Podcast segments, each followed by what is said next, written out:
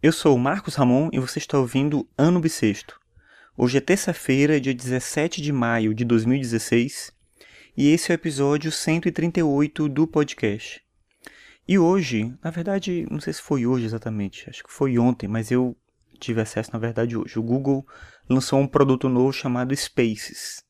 Espaços, né? Então você vai criar ali um espaço, você baixa o aplicativo no seu smartphone ou você pode usar no computador.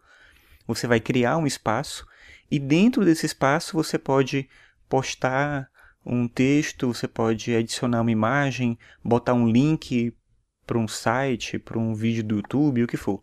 E a ideia é que você possa fazer, acessar todos esses materiais dentro desse espaço.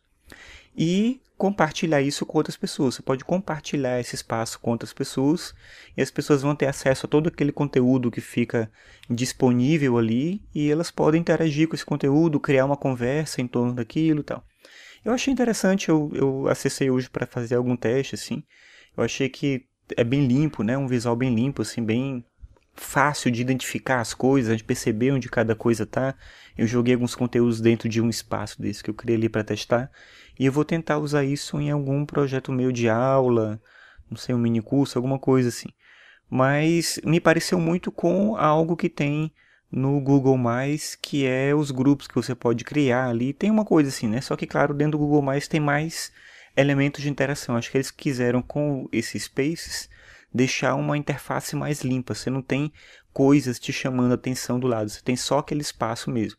Então, se você vai ministrar um curso, por exemplo, você pode jogar ali os vídeos que você vai usar, texto, links, né, referências, e as pessoas podem comentar, perguntar se adiciona o grupo que vai participar daquele curso ali, e todos você podem, as pessoas podem interagir, né, fazer uma conversa a partir desse ambiente. Assim, não sei, pareceu uma ideia legal.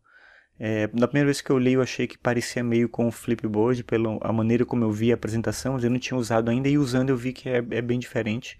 Mas me parece muito com esses grupos que podem ser criados no Google+, com exceção da quantidade de coisas que tem no Google+, que chamam atenção e que acabam te distraindo o foco. Mas acho que é uma tentativa ainda do Google de emplacar alguma coisa que se pareça mais com o site de rede social, assim como a gente conhece, né? Mas não sei se funciona. Mas eu achei interessante para pensar for no formato de educação, né? de atividades vinculadas à educação, para compartilhar materiais, para não passar links para os alunos e sim criar um ambiente ali onde estão todos aqueles links que você precisa acessar, disponibilizar, discutir. Então acho que tem algo interessante aí. Mas eu vou usar mais qualquer coisa. Se eu achar que é interessante mesmo, que vale a pena, eu volto no outro episódio e falo um pouquinho mais, porque hoje só tive acesso. Mas dá uma olhada aí se você se interessou pela ideia, se você achou que é bacana de alguma forma, né? Pelo menos pesquisa e vê como é que funciona isso. Spaces.